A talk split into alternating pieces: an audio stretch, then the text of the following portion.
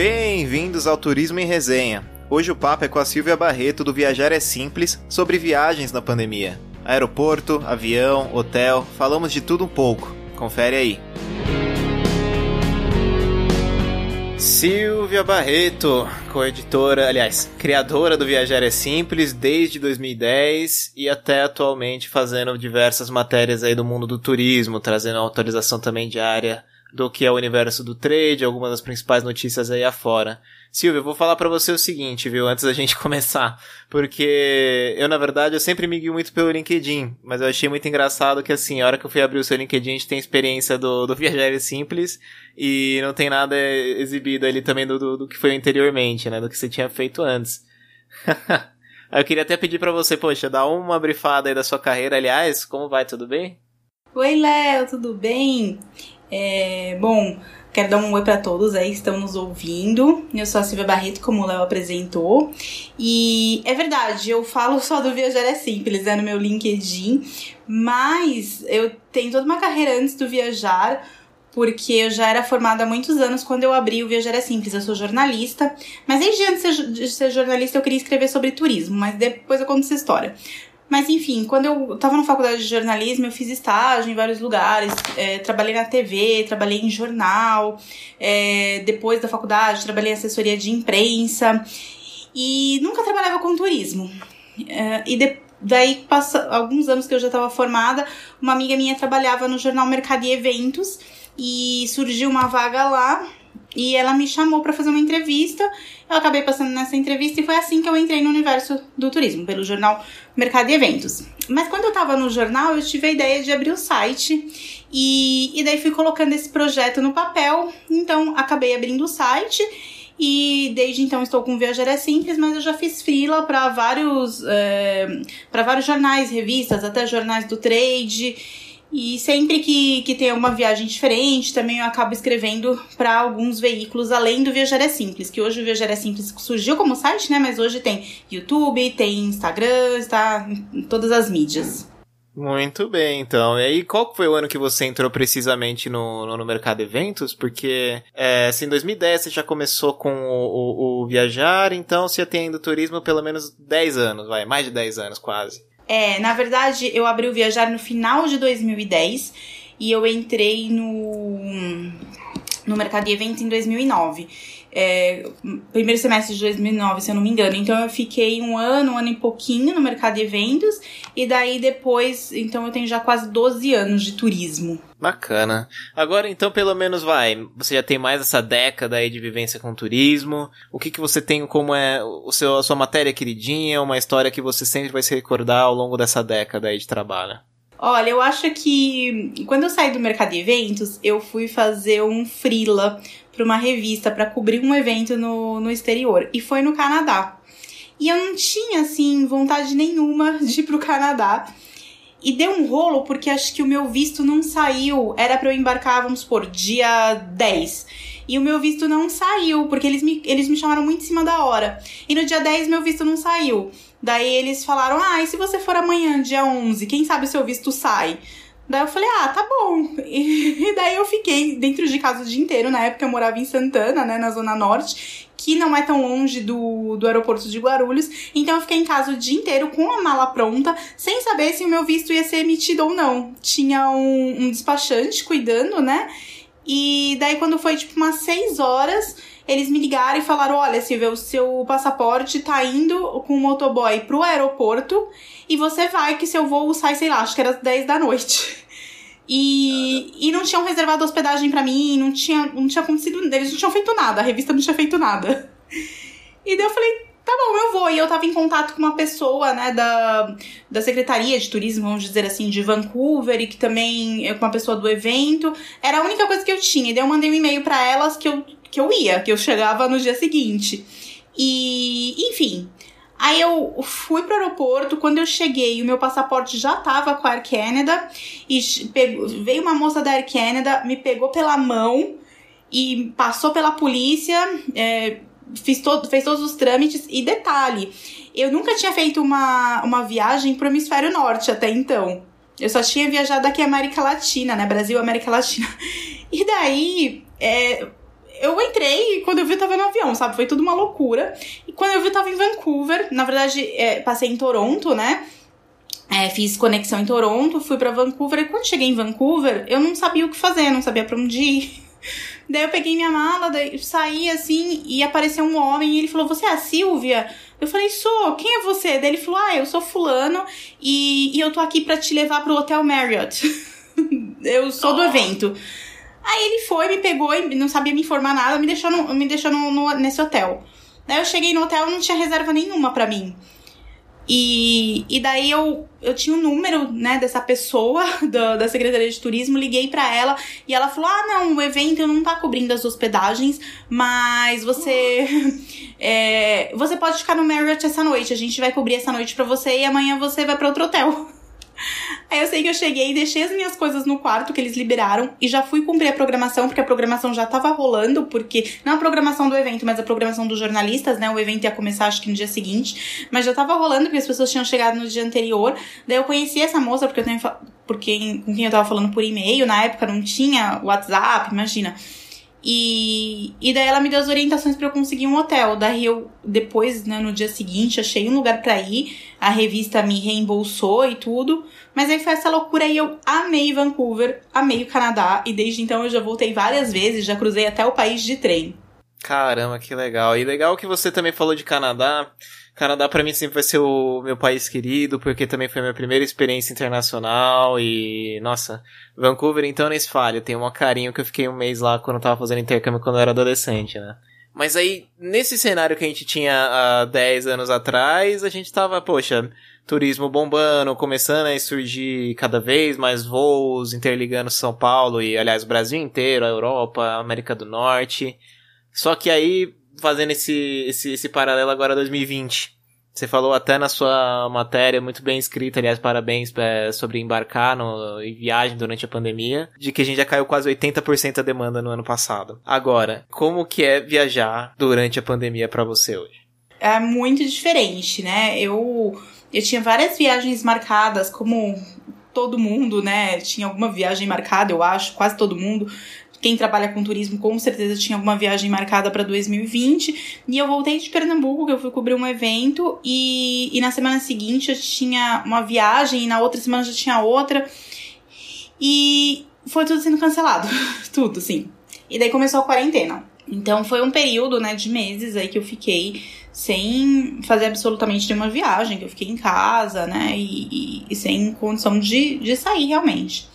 E desde que começou esse movimento dos meus leitores, né, dos seguidores, começarem a querer viajar, é, acho que lá para agosto, assim, as pessoas começaram a perguntar da retomada e tudo mais. E daí até então eu ainda tinha muito medo de viajar. Mas eu falei, ah, quer saber? Eu vou fazer uma viagem, já que as pessoas estão pedindo informação, eu vou fazer uma viagem para um lugar próximo, né, da de São Paulo, né, que é onde eu moro. E era a tendência mesmo da retomada, ainda é, na verdade, a tendência da retomada de fazer viagens curtas de carro. E, enfim, aí eu, eu fiz uma parceria com o Royal Palm, que foi um dos hotéis a abrir né, nesse período, né? E, e, era um hotel que eu já conhecia, mas que eu nunca tinha ficado e que eu queria muito, uh, muito ter essa experiência de ficar no hotel. Então eu acabei indo para lá e assim, morrendo de medo, né? Porque eu praticamente não saía de casa. E daí fui pro hotel, fomos meu marido e eu. E eu fiquei assim, segura no hotel, porque eu via que eles estavam cumprindo mesmo é, todas as medidas que eles podiam. Claro, a gente, né, acaba uma hora ou outra se confundindo, que nem às vezes, ah, tinha que pegar as coisas com luva, e aí às vezes deixava a luva. Claro, todo mundo acaba às vezes se confundindo. Aí eu fiquei umas 10 vezes por dia, eu achava que tinha, que tinha pegado Covid. Enfim, aí eu, eu me senti segura, assim, com o hotel, eu me senti muito mais segura com o hotel do que comigo, assim, nossa, será que eu tô seguindo todos, todas as regras? Mas é, foi tranquilo. A única coisa que eu percebi assim é que tinha muita gente com criança. E eu acho que se eu tivesse criança, assim, mais jovem, mais novinha, eu não sei se eu conseguiria viajar, porque não dá pra ter muito controle com as crianças. Tipo, tem criança que vai no chão e, e se esfrega no chão, né? Eu vi criança se esfregando assim no chão. Daí eu já fico com medo, né? Então, mas assim, agora falando da, da, do cuidado dos hotéis, pelo menos, você sentiu que tanto no Royal Palm, lá em Maresias, até mesmo mais adiante que você falou que você viajou também para Angra dos Reis, eles estão seguindo bem os protocolos, eles estão tomando esse cuidado. É legal da gente perceber e ter esse feedback, porque querendo ou não, hotelaria, sabe, hoje vai ter que começar a aprender a operar com menos de 20%, sabe? Pelo menos até normalizar bem a situação, até a gente ter uma, uma, um alto índice de pessoas vacinadas. Mas então, pelo menos, a impressão que ficou é que o pessoal tá cuidando muito bem da segurança, né? Sim, a impressão que eu tenho dos hotéis, assim, é muito boa. Tanto agora que eu fiquei em Angra dos Reis numa, num flat, é, com vários cuidados. O, eu, o de Angra dos Reis até não tinha, acho que, tantos cuidados quanto é, o Royal Palm e a pousada Pura Vida, mas ainda assim com os cuidados. O que eu vejo é o descuido das pessoas, né? Em, em, em Ilha Grande, por exemplo, né, que eu fiquei em Angra, é, Ilha Grande é uma das ilhas de Angra dos Reis, é, então assim, as pessoas não usam máscara geralmente. Putz, é muito difícil na rua, assim, as pessoas ficam sem máscara o tempo todo. E eu, eu saía de máscara assim com meu marido, e daí às vezes eu me sentia até mal, falando, não, só eu tô, tô usando máscara. Então eu descuido mais das pessoas do que dos estabelecimentos, né? Porque os estabelecimentos têm uma. tem que cumprir algumas regras, né? Enfim, às vezes da prefeitura, do estado. E, e as pessoas não cumprem algumas coisas, né? Os turistas mesmo. Você, em algum momento, em alguma dessas viagens aí que você fez aqui dentro do Brasil, você chegou a pegar aeroporto, foi para algum outro regional ou foi tudo também na estrada? Não, foi tudo na estrada, né? É, a gente fez todas essas viagens de carro mesmo e não de ônibus. Nesse momento, eu não sei se eu me sentiria tão segura viajando de ônibus. Mas eu me senti segura viajando de avião, que até depois que eu fiz essas duas viagens, né? É, Royal Palm e Maresias, eu falei, ah, acho que agora eu vou fazer uma viagem de avião, mesmo porque eu queria saber como, como era viajar na pandemia. Eu, é, eu acho que como uma produtora de conteúdo de turismo, eu tenho que ter esse tipo de experiência e tenho que passar para os meus leitores, né, para minha audiência, esse tipo de experiência. E tinha muita gente perguntando. Então eu escolhi um destino que estava recebendo brasileiros naquele momento, porque muitos destinos do mundo ainda não estão recebendo brasileiros, com razão. E, e daí, México é um país que eu gosto muito, então eu escolhi ir para Cancún. Ali também fiquei hospedada perto de Tulum e Cozumel, que era uma região que eu não conhecia, então eu tinha muita vontade de conhecer, então coloquei nesse roteiro. E, enfim, eu fui numa parceria com a Copa Airlines para ver realmente como como estava funcionando, né? E eu adorei, assim, eu achei que a companhia, não voei com outras companhias desde então, mas eu achei que a companhia tá, foi muito criteriosa desde o, desde o momento do embarque, do embarque não, do check-in. Eu acabei não fazendo check-in online, aí tive que ir pra fila. Na fila as pessoas não respeitam muito, né? Mas isso é culpa das pessoas. Mas para o México também não precisava de nenhuma documentação, nenhum teste, mas para outros países que a Copa voa, precisa de documentação, de teste, né? E, e, daí tem muita gente que vai viajar, não sei como, vai, vai tudo errado, vai com teste errado, vai sem teste. E a companhia não deixa embarcar, né? E eu acho que tá certo, porque é um sim, problema sim. No, quando a pessoa chega no destino, né? E agora, a sua avaliação do, do, da viagem internacional partindo daqui de, de Guarulhos, em São Paulo. O que você achou de fato da organização do aeroporto? Porque, claro, companhia aérea, a gente tem a entidade, companhia aérea, cuidando ali, sabe, do, do, do portão de embarque para frente e a administração do aeroporto em si. Eu acho que, assim, óbvio, a, a, Copa se beneficia bastante também em relação a ter um horário bacana, vai, de embarque, que é a madrugada. Então, querendo ou não, menos voos, menos pessoas circulando nos terminais, né? Mas na sua percepção no aeroporto internacional, o respeito pelo menos anda sendo grande, as pessoas andam colaborando, o terminal em si, eles estão trazendo bastante, sabe, postos de, sei lá, de, de, coleta de álcool em gel. Qual que foi sua percepção em relação ao aeroporto, a estrutura em si? Como o voo foi mesmo esse voo da madrugada, é, o aeroporto estava bem vazio, então eu não peguei muitas aglomerações no aeroporto. É, eu passei pelo com passaporte eletrônico, né? Então eu não, não passei com, com uma pessoa, um policial, né? Da, da Polícia Federal. E acho que na hora de passar no raio-x, é, não tá muito diferente. Acho que tá tendo um distanciamento, tudo, e tá um pouco mais devagar. Mas como era de madrugada, não deu para sentir tanto essa diferença, porque realmente o aeroporto tava bem vazio, como tá com poucos voos, né, não tava, não tava cheio. Então acho que eu, eu não senti tanto essa diferença do aeroporto em si, por conta, por conta disso. Agora, uma coisa que eu senti muita diferença foi que as, as salas VIPs, né, estão é, fechadas, ou não sei se até agora, mas enfim, quando eu fui, estavam ou fechadas ou com horário reduzido. Então eu não consegui usar a, a sala que eu geralmente uso. E ai, isso é meio ruim, mas eu entendo também.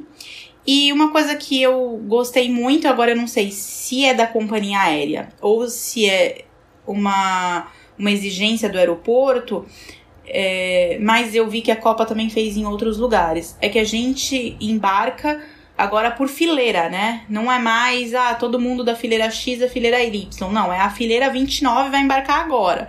A fileira 28, a 27, né? Uma ordem decrescente. Então isso ajudou muito, porque a gente não fica mais naquela filona, porque as pessoas são desesperadas, né? Não, nem, abre, nem abriu, as pessoas já estão lá na fila e não tem mais essa filona e o embarque é muito mais organizado. Eu acho que é uma coisa que se der, né, para ficar, acho que poderia ficar. É o tipo de coisa que, querendo ou não, você precisa muito da colaboração do passageiro em si para conseguir se manter, para conseguir ficar dessa mesma forma organizado, que nem você falou. Porque, por exemplo, na mesma situação em que eu fiz aquele embarque, o desembarque por fileira, tudo, o mesmo protocolo agora em dezembro, mas em dado momento, no meu retorno, pelo menos, aliás, na minha chegada no Panamá, é incrível que o pessoal tá falando, olha, fileira de 1 a 3, começa a levantar assim, assim, assado. Só que a maior parte dos passageiros, é incrível, todo mundo se levanta e começa a querer já pegar lá que tá em cima do, do compartimento foi uma coisa assim que aí, sabe, você via até o pessoal dos atendentes lá, o pessoal do, do de bordo tentando controlar, tentando falar o pessoal ficar sentado, mas é muita gente, são, vai, cento e poucas pessoas dentro do avião, é difícil você controlar todo mundo ali. Porque é incrível, ver cinco pessoas levantando, todo mundo já quer levantar, né? E você acha que assim, essa cultura mesmo do passageiro brasileiro, do. Aliás, do passageiro em aeroportos no geral mesmo, não só aqui no Brasil. Você sente que tende a mudar ou é uma cultura que já tá tão intrínseca em nós que dificilmente o pessoal vai colaborar 100%, ou pelo menos uma boa parte das pessoas vão ter essa noção daqui em diante? Então, é, o problema é o passageiro mesmo. É duro, Não, claro é que as companhias também têm os seus problemas, mas nesse caso o problema é o passageiro. Eu sou muito é, crítica quando eu tô em voo com os passageiros. Eu já fiz cursos de comissária e eu nunca exerci a profissão, então é, ainda bem, porque eu acho que eu já teria matado uns passageiros, assim, porque. Pô, tô falando com a pessoa certa, então, sobre isso, hein? Olha. Tá, eu, eu, fiz, eu sempre tive curiosidade de saber como, como seria ser comissária. Eu fiz o curso depois que eu terminei a faculdade de jornalismo. Mas eu não posso ser comissária porque eu tenho sinusite. Na época eu não sabia, mas eu tenho uma sinusite crônica. E isso me dá muita dor, às vezes, quando eu tô voando, né? E, enfim, por isso eu não posso ser. Eu teria que fazer uma cirurgia e acabei. Eu não queria fazer, eu já era jornalista, né? Enfim. E daí eu fico pensando, gente, ainda bem que eu não fui comissário, porque tem passageiro muito folgado. Tem passageiro que tira é, que, de tênis, coloca o pé na poltrona, sabe? E, ou se não hum. coloca o pé na poltrona da frente. Gente, você tá. Ai, isso antes da Covid, né? Agora então, a gente. E falta de higiene enorme. E para conservação dos aviões e tudo, não é porque não é seu que você não tem que conservar, né? E agora, então, sabe, você vai colocar o pé no assento, sendo que a gente tá no meio da, da pandemia. E o povo ainda faz isso. E isso de levantar quando o avião decola, a pessoa já levantar, eu até entendo que alguma pessoa que esteja em conexão e esteja atrasada queira levantar rápido. Mas isso no voo, né, é minoria. Difícil, a maioria tá atrasada pra uma conexão, a não ser que seja um caso sim. específico. Mas aí todo mundo levanta. E eu gosto de sentar no fundo, geralmente. E daí eu fico muito brava com as pessoas já levantando. E às vezes eu, eu não levanto, na verdade. Eu só levanto quando eu vejo que já saiu, tá saindo todo mundo. Mas às vezes eu tô sentada assim no corredor e as pessoas do meu lado querem levantar e ficam assim, sabe, tipo, doidas. Você falou até da sua experiência nos hotéis, tudo, ó, o hotel também que eu fiquei lá, que foi o Paradisos Playa del Carmen, meu resort lá no, no, em Cancún, aliás, Playa del Carmen. Ele segue um protocolo bem rígido, tudo, eles têm, você vê todo um cuidado até na hora de você fazer uma marcação no lugar, no restaurante, que agora é tudo também através do próprio site do hotel, você vai lá, opa, acessa o aplicativo também e, e marca o horário tal para você ir. Tem esse seu limite de entrada, de saída de pessoas. Mas mesmo assim a gente consegue notar, por exemplo, vai, hóspedes e pessoas que aí começam já a dar uma, uma, uma burlada, entre aspas, vai. É não andar de máscara, é você querer, é, é, sabe, se encaixar em algum horário ali que, que não dava, que já tava cheio de pessoa. Mas de vez em quando você para e pensa, poxa, lógico que teve-se todo aquele esforço para se deslocar, que o pessoal quer, sabe, ter férias e quer começar, sabe, fala, pô, quero relaxar aqui, vou ficar usando máscara, sei lá, na, na beira da praia. É complicado, mas ao mesmo tempo você vê que tem-se essa resistência muito nessa, nessa veia de que, olha, eu paguei pra estar aqui, então é vocês que tem que estar tá cuidando de mim, entende? Pelo menos o que, o que eu notei. Ainda mais que nesses resorts all inclusive, né? Muita gente bebe demais. E daí fica sem nenhum controle, né? Então, eu vi alguns casos assim. E a pessoa já não tem controle nem fora da pandemia, né? Então na pandemia também continua. E, e daí eu, eu fiquei em quatro hotéis, na verdade, durante essa viagem. E em Cancún mesmo, eu fiquei no Occidental to Cancún, que é do grupo Barceló. E eu achei que eles estavam assim com vários protocolos. Quando a gente chegou, isso não, tinha sido feito aqui no Brasil em nenhum hotel. A gente chegou, desceu da van, já veio uma pessoa pegar nossas malas para levar para um local de higienização. Um local ali mesmo na entrada, mas um lugar onde eles colocam as malas para ser higienizadas. E eu achei isso muito legal. E todos os hotéis da viagem, se eu não me engano, fizeram isso também, de pegar as malas e higienizarem. E, e achei muito diferente. Aqui no Brasil eu não tinha visto. Não sei se tem hotel que tá fazendo, enfim, mas eu não tinha visto. E daí todos os protocolos direitinho, assim, realmente nas áreas de piscina e de praia, não era pedido pra gente ficar de máscara se a gente estivesse tomando sol dentro da piscina. A não sei que a gente estivesse circulando, né? Tipo, ah, só tô passando por ali. Aí sim, tem que ficar de máscara, mas se você tava tomando sol dentro da piscina, né? Aí não, não era necessário. Mas é, os hotéis modificaram muita coisa, né? Que nem esse hotel antes era tudo o buffet, você mesmo pegava. E agora é o buffet assistido. Então é, as pessoas pegam para você, né? E tem, tem até umas partes que você consegue pegar que são alguns pratinhos assim, só que com um plástico em cima, né? Aquele plástico de cozinha, sabe? Sim. Eu vou admitir que assim, eu fiquei no all inclusive tudo. E quando eu pensei, tipo, pô, inclusive e tal, a gente tem aquela, aquela memória, como eu já tinha ficado em outra, de que você ia pegar o seu prato e você ia colocar tudo que você queria ali como você tinha direito, né? Com agora esse esquema de você assistido, você chegar lá com um pratinho vazio e uma outra pessoa aí pegando o que você quer, você vai só apontando, parece que você fica até meio. É, como é que fala? Meio receoso de falar, não, eu pego mais um pedaço de queijo, ele vai ficar me julgando muito. É, não, eu. Eu senti que a gente perde um pouco a oportunidade de escolha, porque é mais rápido, né? Você tem que ir, aí você tem que pedir sim, pra pessoa. Sim. E quando você tá se servindo, é mais devagar, e você vai e pensa, ah, será que eu quero isso aqui? Sim. Ah, deixa eu misturar essa outra coisa aqui. E não, e não muito pelo quem tá te servindo, mas por você mesmo, né? Porque você fala, poxa, tem mais pessoas que vão querer se servir também, então, bom, eu vou me acelerar um pouquinho aqui aqui pra, pra começar a andar isso aqui. É, a gente. Não é a mesma experiência, né? Não é, não, não. é igual. Você entrou no, no, no agora na, na, no lugar certo nessa história, porque querendo ou não, a gente tem muito essa sensação de. Pô, você viaja finalmente. Eu até vou perguntar já já pra você qual foi a sensação, mas. Eu é, tive esse, esse ato aí de um ano, entre uma viagem e outra. Eu fiz lá pro sul dos Estados Unidos em dezembro de 19 eu fui pro México depois só em dezembro agora de 2020. E a sensação que fica, você fala, poxa, eu me lembro de como é que é uma viagem para lá, já, já fui para esse destino, sei como é que é, eu vou até lá, vou aproveitar do mesmo jeito, tal, vamos, vamos fazer o possível também para deixar tudo do, da maneira que você lembra, né? E apesar, claro, de todo esse cuidado que o pessoal do hotel toma, essa coisa do, do da própria, poxa, desembarque, embarque de aeroporto e avião, a gente ainda fica com a sensação de que tem alguma coisa ali por trás, né, que tá impedindo você de curtir 100%, de você ficar 100% seguro. Você tá olhando pro mar do Caribe, você tá bebendo água de coco, ou seja lá o que você estiver bebendo, mas você tem a sensação de que você não tá, sabe, em paz 100%, entende? É, não, eu não digo que eu tive a viagem inteira, mas tive em muitos momentos, assim. Essa do buffet é uma. Eu já tinha ido para Cancún, né? Eu tinha ficado, inclusive, no Paradiso também, mas o Paradiso de Cancún mesmo. E aí ah, é muito diferente, né? E agora, os horários também, que a gente precisa marcar para os restaurantes não ficarem cheios. É, a gente tem, já tinha alguns restaurantes que você precisava marcar horário antes, mas agora acho que todos você precisa marcar horário. E os restaurantes agora mais à la carte também. Então, é, não, não foi a mesma coisa de quando eu fui da outra vez. E também é, as baladas, né? Cancún é muito famosa pelas baladas.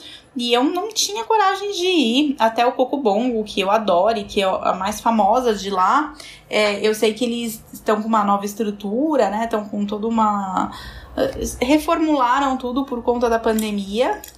Mas, sinceramente, eu não queria ficar num lugar fechado com milhares de pessoas ali, milhares não, mas dezenas de pessoas, porque por mais que siga todos os protocolos, é um lugar completamente fechado, né, uma balada.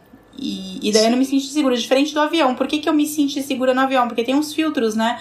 Os filtros que removem lá 99,9% das bactérias. E já no ônibus eu não me sinto, porque nos ônibus não tem esse filtro.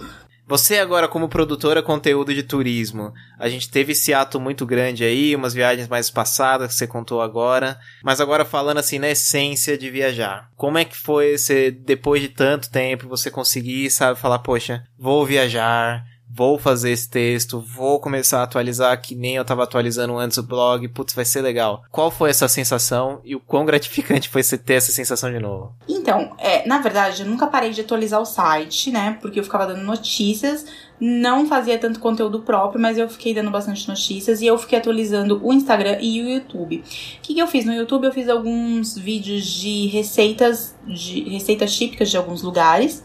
E na verdade quem fez foi meu marido. Mas é, ele aparece no vídeo e tudo. E eu fiz alguns vídeos também sobre a pandemia. Fiz bastante matéria sobre a pandemia, matéria sobre é, como seriam os voos na retomada. Eu, eu, produzi bastante conteúdo, assim, muito menos do que o normal, mas pro momento até que eu, eu acho que eu produzi bastante conteúdo. E, mas quando eu fui viajar, né, que eu podia viajar de novo, a primeira coisa não é nem como produtora de conteúdo, né, como pessoa. Que a gente estava em casa tanto tempo sem fazer nada. Sem fazer nada assim que eu digo, é, fazendo, fazendo tudo, na verdade. É, fazendo toda a limpeza da casa, fazendo todas as refeições. E que assim, para mim a melhor coisa foi que eu fiquei três dias sem lavar louça, sabe? Para mim isso foi incrível. Como pessoa, eu falei, meu Deus, eu saí de casa, eu não preciso lavar louça.